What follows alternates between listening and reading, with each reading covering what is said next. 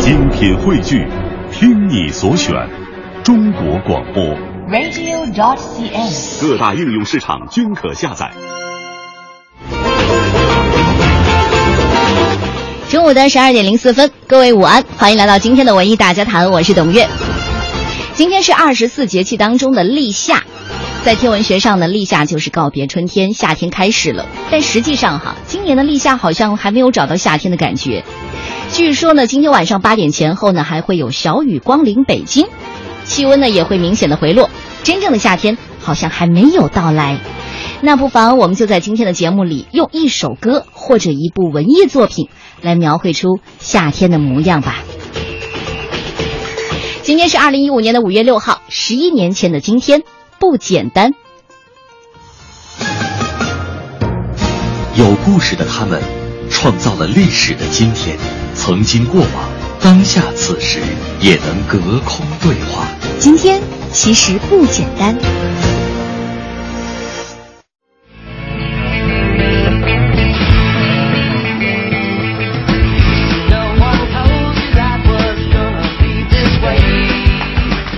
《老友记》，一部在美国全国广播公司上映了十年的幽默情景喜剧，被公认为史上最成功和世界影响力最大的美剧。从1994年9月22号开播，直到2004年5月6号落幕，十季一共236集。哪怕落幕已经十一年了，这部平民经典仍在世界各地持续的热播。All right, Ross, look. You're feeling a lot of pain right now. You're angry. You're hurting. Can I tell you what the answer is? Strip joint! Come on, you're single. Have some hormones. But I don't want to be single, okay? I just, I just, I just want to be married again.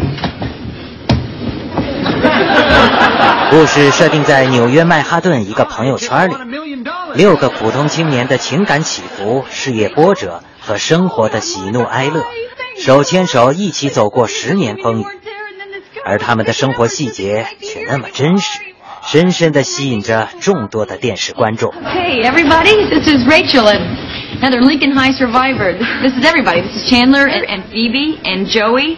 And do you remember my brother Ross? Sure. Hey. Hi.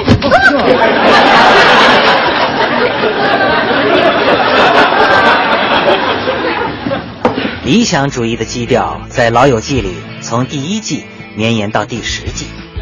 怀抱梦想、单纯生活的他们，并不计较生活里各种各样难以预期的际遇，尴尬微笑或者朋友间的拥抱就能赶走生活的阴霾。如果说《老友记》里哪些片段能让你流下眼泪，莫妮卡的求婚、菲比的生产、雪碧婚礼、Rachel 和 Rose 的几度离合等等等等。原来，回忆和精彩，只有拿出来细数的当下，才真正摧枯拉朽的摧毁你顽固的记忆。 So you want to tell us now, or are we waiting for four wet bridesmaids? Oh, God. Well, it started about a half hour before the wedding. I was in this room where we were keeping all the presents, and I was looking at this gravy boat. This really gorgeous Limoges gravy boat. When all of a sudden, sweet and low, I realized. I realized that I was more turned on by this gravy bolt than by Barry. And then I got really freaked out, and that's when it hit me how much Barry looks like Mr. Potato Head. you know, I mean, I always know he looked familiar, but. Jennifer 曾在1994年的访问里说：“这部剧集可能明天就停止，也可能会持续永远。永远有多远？有多少人会在乎呢？它绵延十年，然后曲终人散。与你最久的只有你自己，可是最好的时光里，我们曾在一起过。”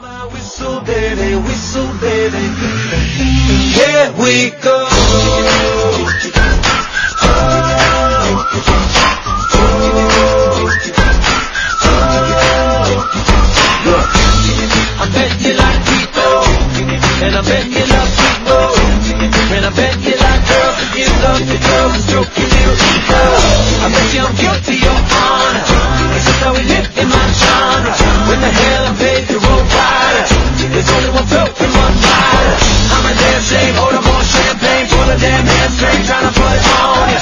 Make your lips spin back around karma Slow it down, baby, take a little longer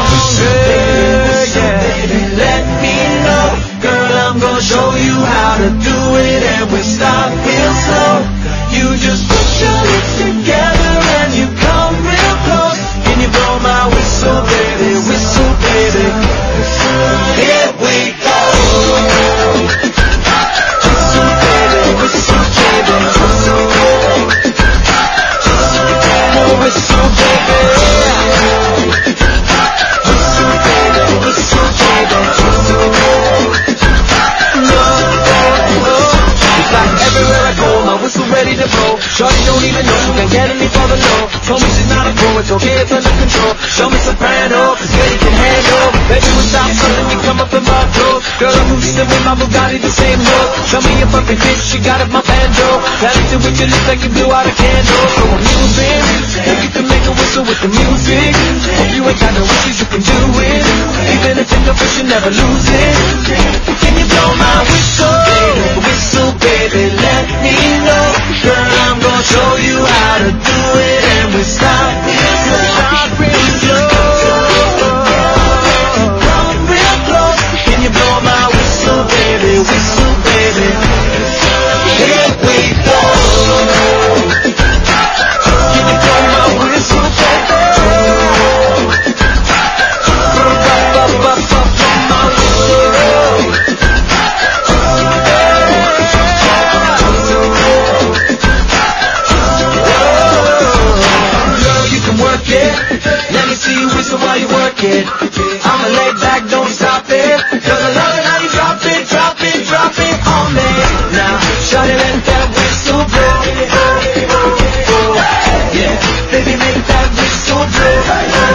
样的音乐，这样的调子，这样的节奏，有没有找到夏天一点点的感觉呢？说到《老友记》哈，我记得当年呢还是在用录像带来看一些视频的时候，然后我们家的小姨就开始很认真的说：“你要开始学英语了，你就从《老友记》开始吧。”我相信可能很多人呢当年都有留学梦、出国梦的时候，可能最早的是学语言的一个方式，就是通过看《老友记》。好吧，我们今天文艺大家谈的话题呢，就是用一首歌或者用一部文艺作品来描绘出夏天的模样。欢迎大家参与我们今天的话题互动，微信公众平台搜索“文艺大家谈”五个字。今天为大家准备的奖品呢，是现在在北京音乐厅进行的古典演出季的，在五月九号，也就是本周六晚上，北京音乐厅将上演《神女》阮玲玉成名影片的视听音乐会。今天会在节目当中送出四张演出票。这周末正好是母亲节，不妨带着妈妈去重温一下这部经典的电影吧，《神女》。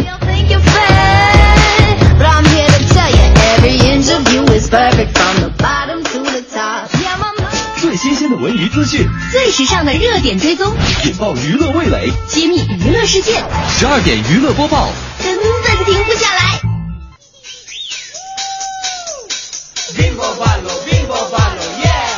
十二点娱乐播报马上开始。今天关注的头条呢是和刘强东有关的。备受关注的微博博主王伟侵犯名誉权一案，在经历了四月初的第一次开庭失败之后呢，如今又要面临第二次开庭延期。目前得到的最新消息呢是，原来定于五月八号开庭的，但是呢又在五月五号以被告方，也就是王伟这一方提出管辖异议为由，再次延期了。如果大家还记得的话，就是刘强东为汉民玉泉反控诉。在今年年初的时候，有一则关于刘强东和奶茶妹妹张泽天分手的八卦消息，曾经在各大社交平台上广泛的传播。其中呢，微博博主王伟在他的新浪微博账号“王博士的精神家园”上，连续发布了数十条微博，针对刘强东和张泽天的恋情还有分手事件进行了所谓的内幕披露。微博当中呢，王伟曾经写道：“哈，刘强东和奶茶妹妹的恋情，实则是在为京东上市造势。此外呢，他还在微博上说，这奶茶妹妹和刘强东分手了，索要三千万元的分手费，还有奶茶妹妹张泽天的爸爸张立厚和因为贪官落马的南京市前市委书记相关联，等等等等。这些微博的言论被大量的媒体转载，在微博上持续的散播和发酵。”一时间也成为网络热门话题。无奈之下呢，作为原告，刘强东和京东公司就将王伟告上了北京朝阳法院，要求王伟赔偿八百万的损失，并且道歉和消除影响。另外，身在南京的张泽天的爸爸也一纸诉状，将王伟告上了南京秦淮法院，同样的要求对方道歉，并且消除影响，索赔两百万。在经历了外界种种质疑之后，特别是王伟不断的炮轰刘强东，说你是恃强凌弱，还有你讹钱，一直保持沉默的刘强东一方，代理律师周俊武首次面对媒体开口了。他说：“受影响的不只是京东和刘强东，张泽天的父亲也因为谣言事件导致身心状态极差。我们不是在讨债，更不是所谓的以强欺弱，我们只是在追责。他造成的损失也远远大于赔偿金额。我们真正在乎的不是经济赔偿的数额。”诉讼的目的就是要彻底的消除谣言影响，澄清事实，给造谣者一个警示：造谣是要付出法律代价的。和他相反的是，身为被告的博主王伟哈，一边说希望和对方和解，一边呢又在用讹钱、血口喷人，还有安插罪名等等激烈的话语来形容自己面临的是无妄之灾。反正现在案件还没有开庭，双方的硝烟已经燃烧起来了。其实我挺赞成刘强东这一方的，网络的谣言太暴力了，是男人的话说过的，你就要为自己负责。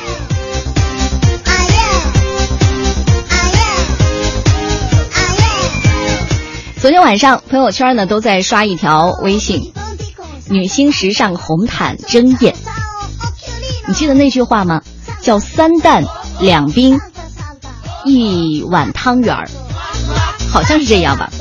总之呢，范冰冰、李冰冰、赵薇、周迅、章子怡、刘嘉玲、倪妮，还有高圆圆，在昨天，这些中国一线女星都集体出现在了 Meet Gala 的红毯上，而这也呢是所有时尚圈人士呢都梦寐以求的顶尖场合。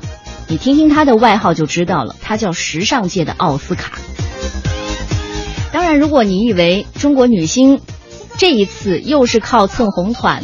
来蹭合影，来博关注度的话，那可能你就错怪他们了。因为这一次呢，真的是名正言顺的秀场主角。因为今年的主题呢就是中国，但是当他们的秀开始之后呢，有人就点评了，这场春晚盛世很好的诠释了什么叫眼界大开、醍醐灌顶。昨天这个时尚界的奥斯卡开幕哈，今年的主题呢就是中国镜花水月。看到这个主题呢，就开始脑洞大开了。哎，你说这个老外明星穿上中国元素的礼服亮相在纽约大都会的博物馆，想想都醉了。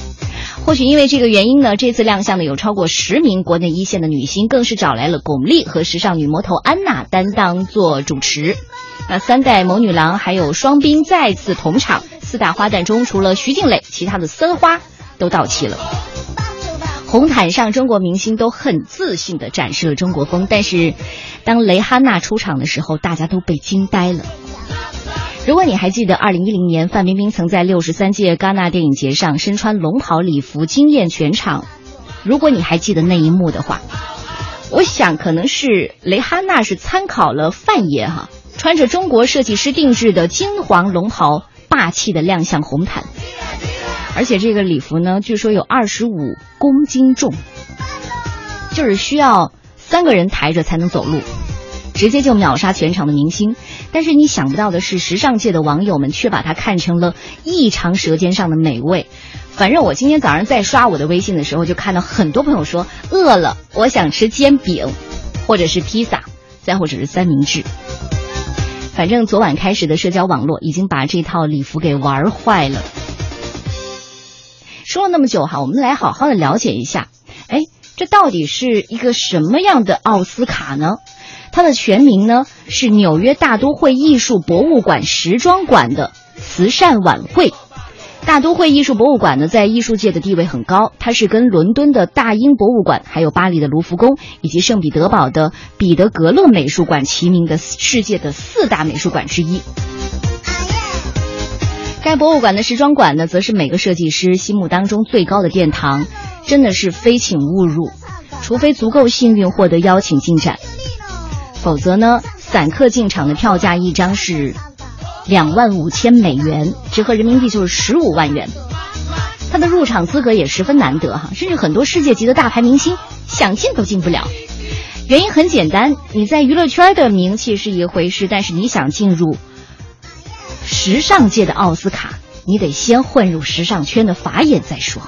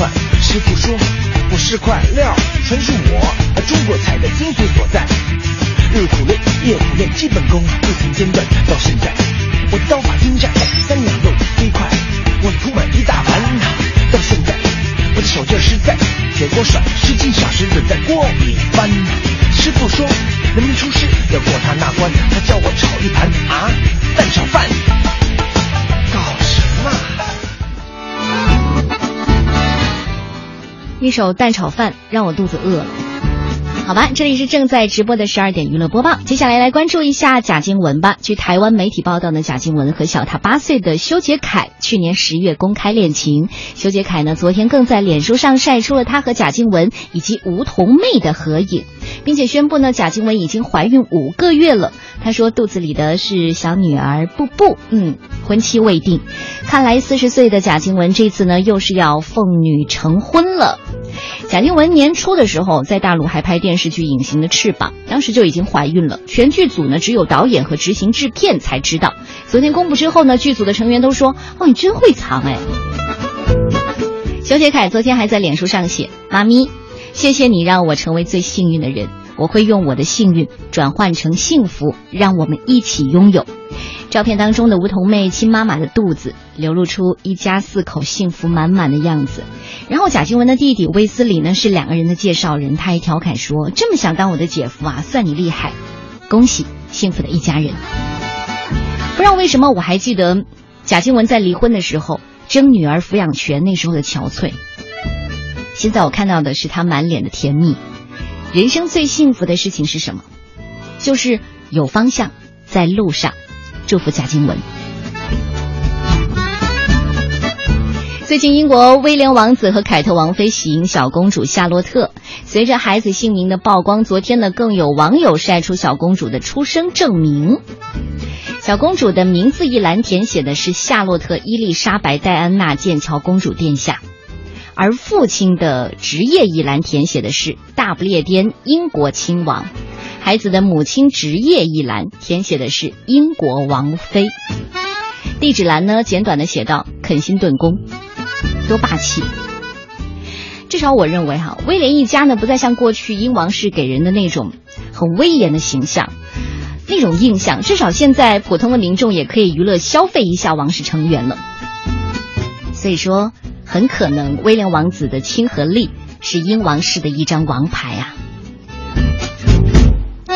这里是正在直播的十二点娱乐播报，接下来要关注的是吴京，由叶伟信监制，郑宝瑞执导，吴京、张继还有托尼贾以及古天乐、任达华主演的终极动作电影《杀破狼二》，在曝光了首款预告片之后呢，引发了观众们的热切期待。有网友说了，武打场面一定非常精彩。那当然，你想想吴京，想想张继，哎呀，这是久经五场的功夫巨星啊！再说到三位主演呢，都是以出演动作电影著称的，积累了很多的动作表演经验。不管怎么样，也是亚洲动作电影的领军人物了。说到这个三位的真功夫哈，吴京就说了：“你知道吗？我拍一场戏，我会能被踢上五百多脚的。但是碰到像托尼贾和张继这样的对手，有种棋逢对手的快感，打起来特别爽，特别过瘾。”《杀破狼二》会在二零一五年的六月十八号和所有的观众见面。别忘了，我们今天的互动话题就是用一首歌或者一部文艺作品来描绘出夏天的模样。欢迎大家参与我们的话题互动，微信公众平台搜索“文艺大家谈”五个字。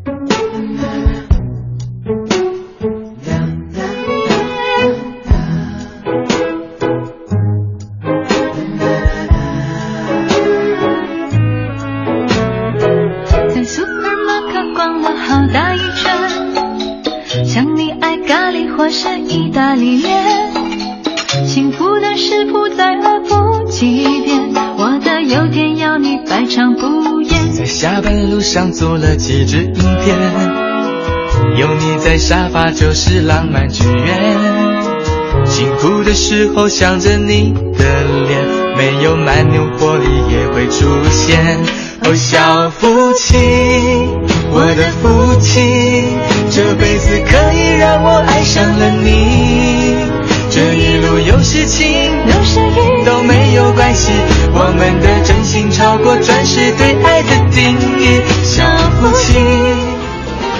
中午的十二点三十三分，欢迎大家继续回来，这里是无所不谈的文艺大家谈，我是董月。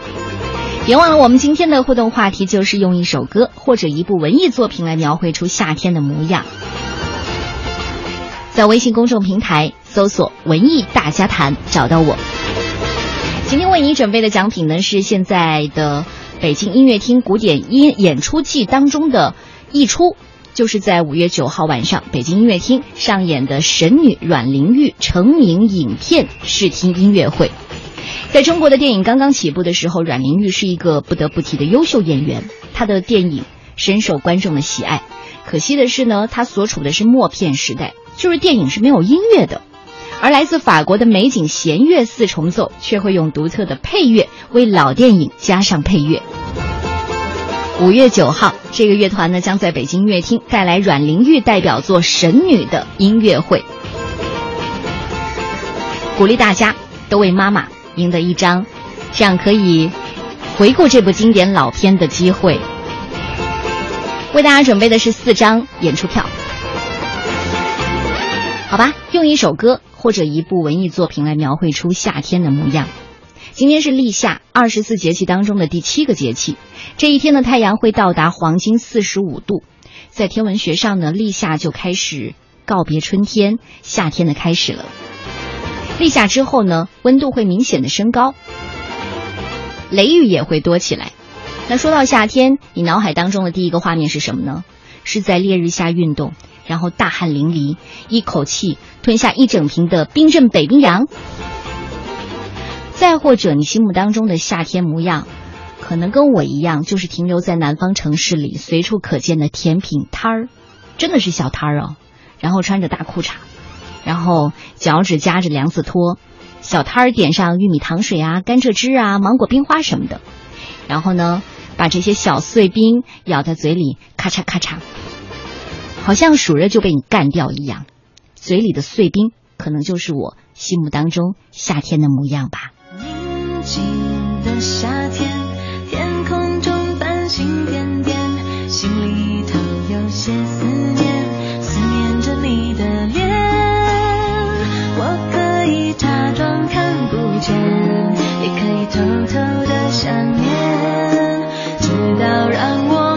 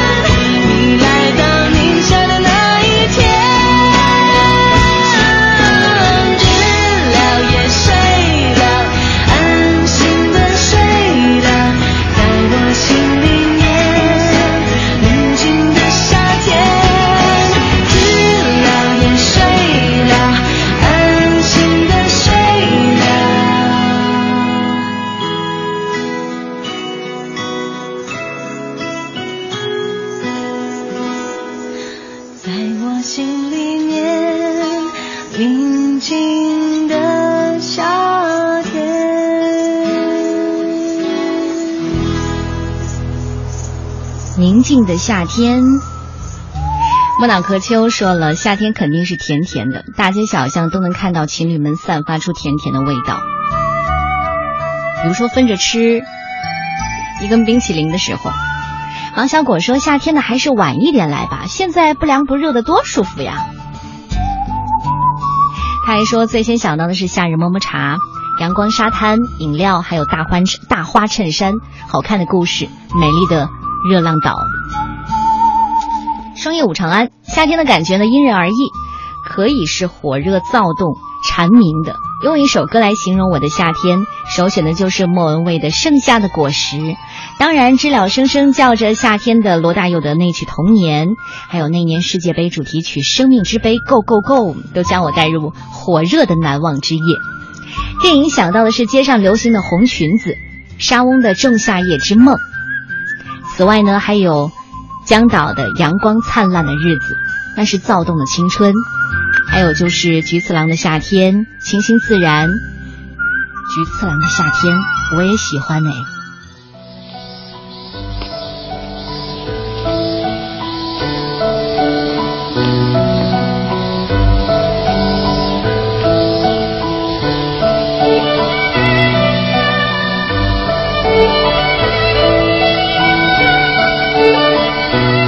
怕你没有看过《菊次郎的夏天》这部电影，但是你一定听过这一段出自久石让的音乐。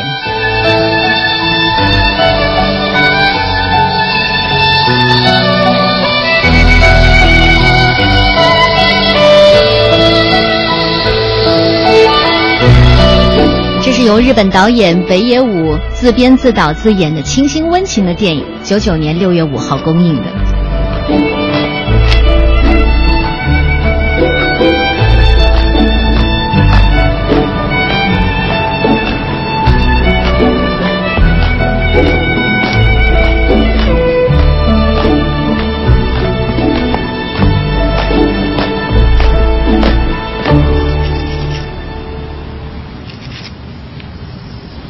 のな、車がパンクしたら、二人で手伝うんだぞ。ん？二人乗せてくれるから。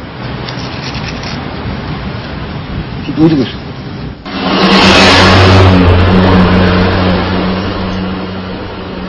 位置悪いな。もうちょっと20センチぐらいこっち持ってきてよ。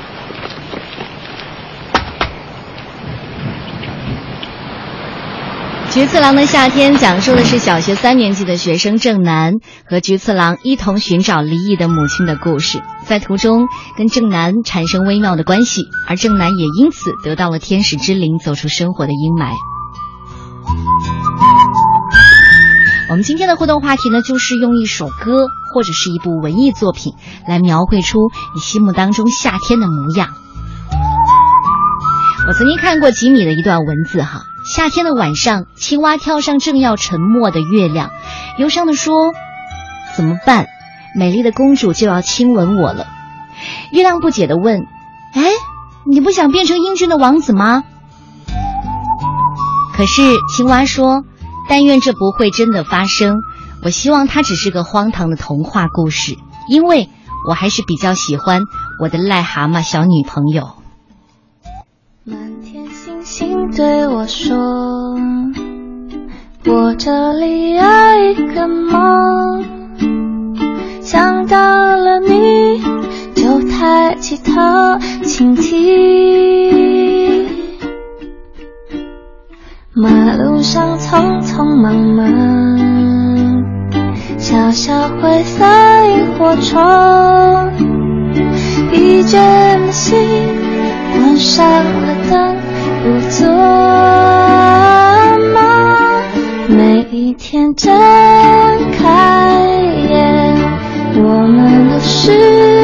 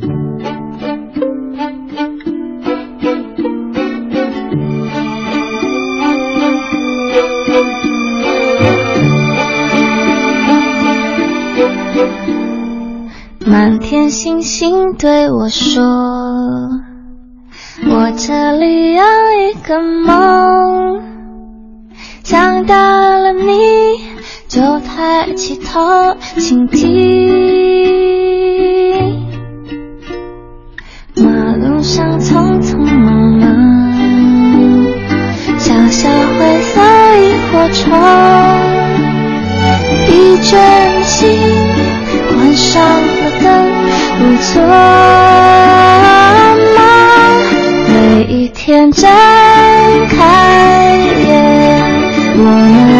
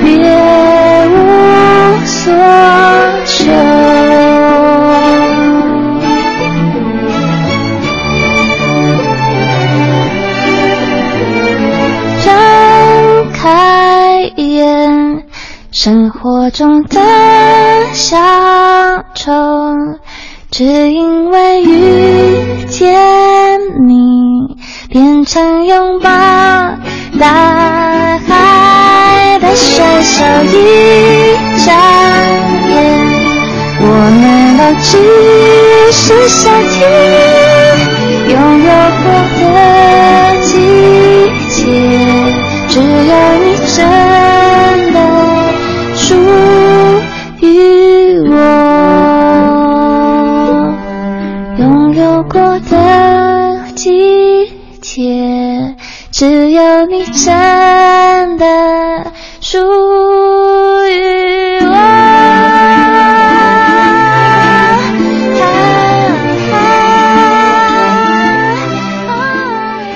的气候像孩子说变脸就变脸，但是大雨过后一定会有彩虹，那也成了夏天里最不期而遇的迷人风景。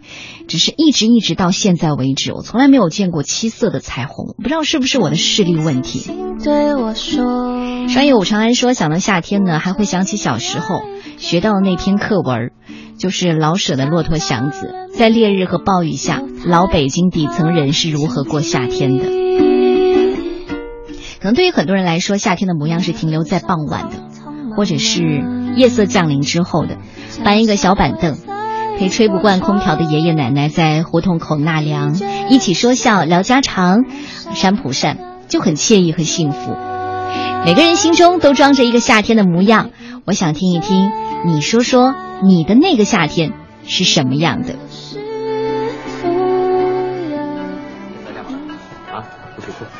不愿意来幼儿园呐？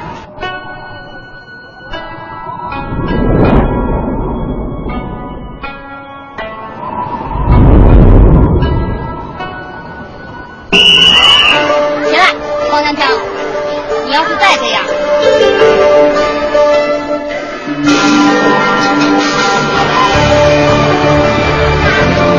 今天我们就来看一看有哪些小朋友得到小红花了。嗯，我没有小红花。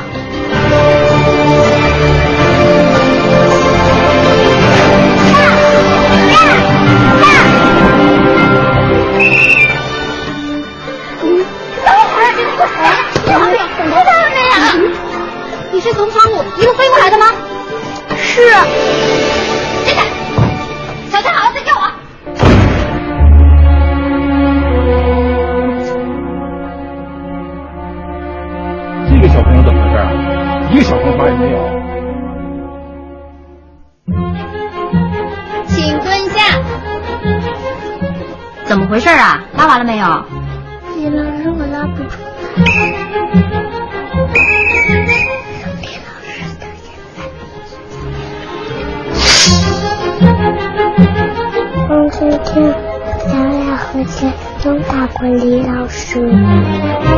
你还记得这部电影吗？看上去很美，这是由张元导演的，讲述的是方锵锵还有陈南燕、陈北燕为主的一群小朋友在幼儿园这个集体当中成长的故事。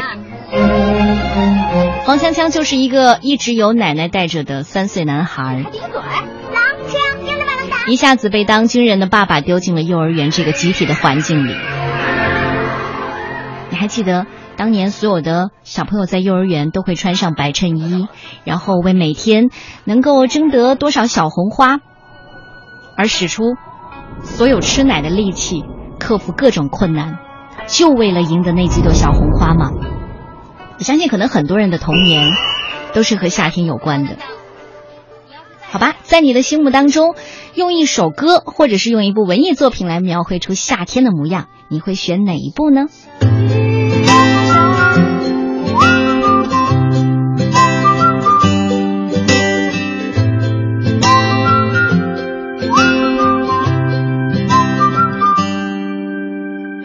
Every day at twilight, when the sun turns red in the sky, I think of you on that shoreline, brushing the hair from your eyes. We were drawing our names in the wet sand and running away as the tide rolled in.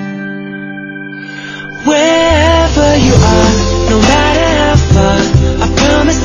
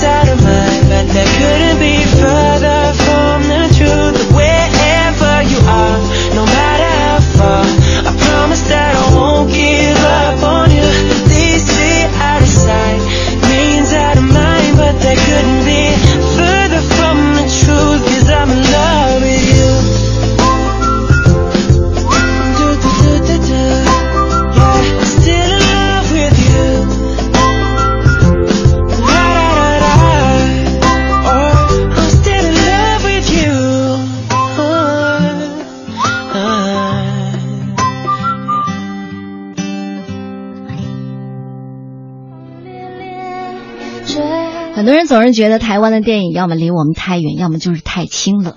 台湾电影呢很细腻，当然因为呢处在热带和亚热带的缘故，故事大都发生在四季模糊的暖湿的天气。我不知道大家记不记得，在九八年的时候有一部电视剧叫《十六个夏天》，我们今天就借此机会重温一下吧。有一种缘分，可以在断线多年之后，毫无障碍的被接续。俊杰是因为救我才受伤的，我觉得我要去跟他爸妈说声对不起。他喜欢我，我却没办法回报他的喜欢。可是喜欢这种东西是没办法回报的吧？但是你根本不懂什么叫喜欢吧？唐佳妮，我不知道怎么帮助你不难过。喜欢一个人，其实是一种可悲，但我有把握喜欢你很久。你到现在还喜欢佳妮？我没有那个意思，那是什么意思啊？佳妮，她是我老婆，你是觉得我没办法照顾好我自己老婆？我不可以不要提到方伟的这个人吗？为什么不能提？你在乎江里姐的感受，比我这个做女朋友的还要多。你们有什么台面下的事？觉得心虚吗？我跟他之间清清白白的，有什么好心虚的？确定？在你心里，是不是还喜欢着江里姐？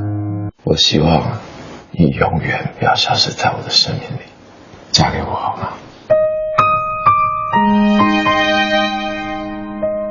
我们已经错过太多，不想再因为任何误会错过任何时刻。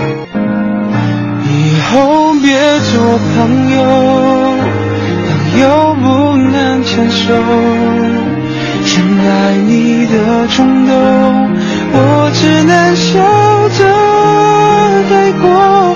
最好的朋友，有些梦九八年的时候，当时是偷偷的偷看这部电视剧的。这是以再见为主题的《十六个夏天》，讲述的是从一九九八年的夏天开始，一段不断错过的恋情。有没有一个夏天可以永远的不天黑呢？好吧，今天的话题，看看普英老师是怎么解字的。今天是立夏，夏天正式开始了，我们就来认识一下夏天的“夏”字。甲骨文的“夏”是一个侧面的人形，头发、眼睛、嘴、耳朵和手足俱全，手里拿着劳动工具。后来，金文“夏”字演变成用叶来代表脸部，两只手拿着农具劳动。《说文解字》对“夏”字的解释是中国之人，这个“中国”指的是中原地区，中国之人指的是生活在中原地区的氏族部落。中国之人的特点就是有大大的头，代表思考、智慧；手拿农具，说明从事农业生产。农业是社会进步的标志，说明人类已经驯化了植物和动物，开始了定居生活，是先进文化、文明的开始。其他氏族相对于夏都是野蛮人。我们今天说华夏民族，什么是华夏？服装之美谓之华，礼仪之大故称夏。就是说，穿着华丽的衣服，有着规范礼仪的民族。夏是中国第一个朝代，第一个领袖是治水的大禹，是我们汉民族共同的祖先。夏后来用作季节的代称，与闲暇的暇通用。农业社会与春播相比，夏天有一段比较悠闲的闲暇时光，而我们今天的流行歌曲通常和暑假那段悠闲的时光有关，慵懒、浪漫。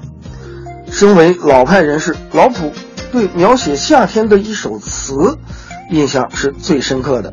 其实词就是当年的流行歌曲，“明月别枝惊鹊。”清风半夜鸣蝉，稻花香里说丰年。听取蛙声一片，这是中国农村最典型的夏日。今日汉字，夏。